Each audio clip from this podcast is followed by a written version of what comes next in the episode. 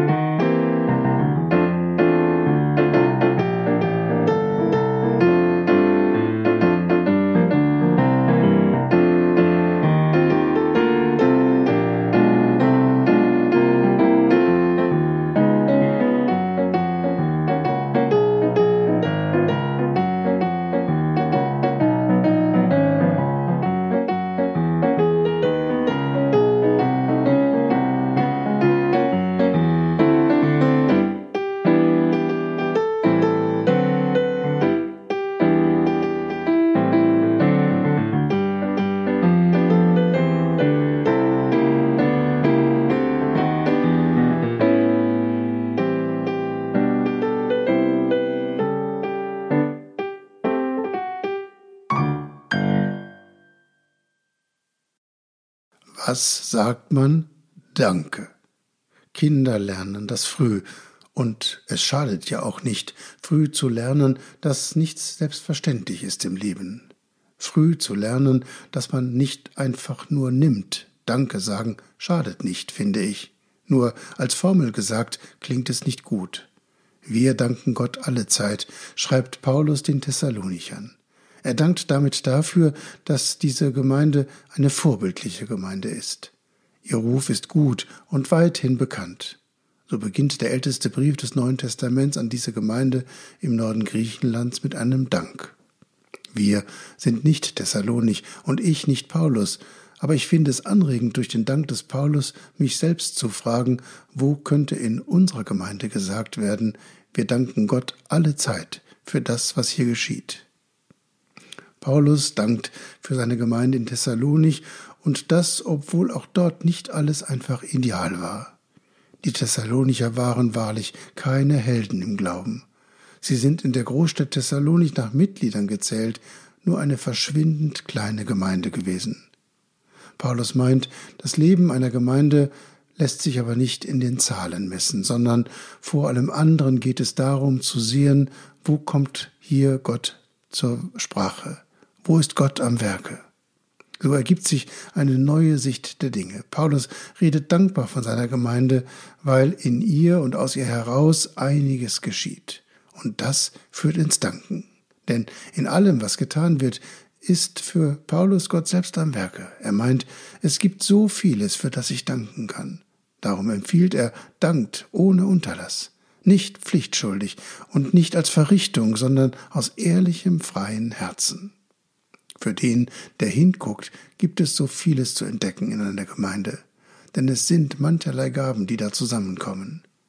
Der biblische Hinweis redet vom Heute, ist nicht von gestern, meint nicht ein Morgen, in dem unsere angestrengten Bemühungen ihre Früchte tragen werden. Es sind mancherlei Gaben, heißt es. Da steht nicht, es könnte sein, es müsste, es würde viele Gaben geben, wenn, nein, es sind mancherlei Gaben.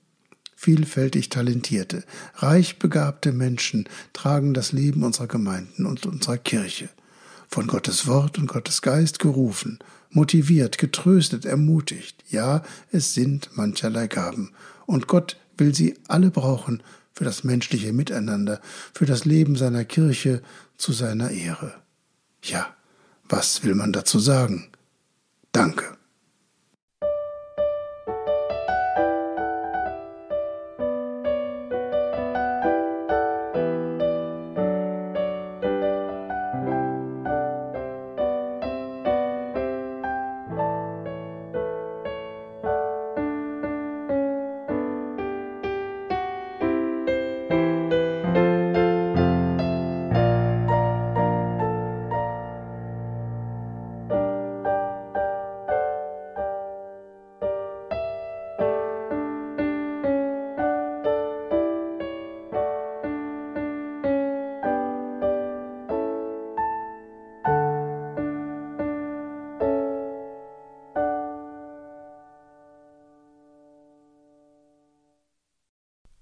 Lasst uns dafür beten, nicht auf das zu schauen, was sein könnte, sondern dankbar zu sein für das, was ist.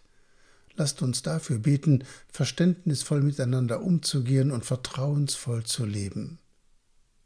Vater unser im Himmel, geheiligt werde dein Name, dein Reich komme, dein Wille geschehe, wie im Himmel so auf Erden.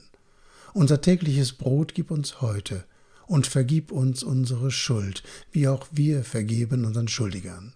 Und führe uns nicht in Versuchung, sondern erlöse uns von dem Bösen. Denn dein ist das Reich und die Kraft und die Herrlichkeit in Ewigkeit. Amen. So segne dich der allmächtige und der barmherzige Gott, Vater, Sohn und Heiliger Geist. Amen.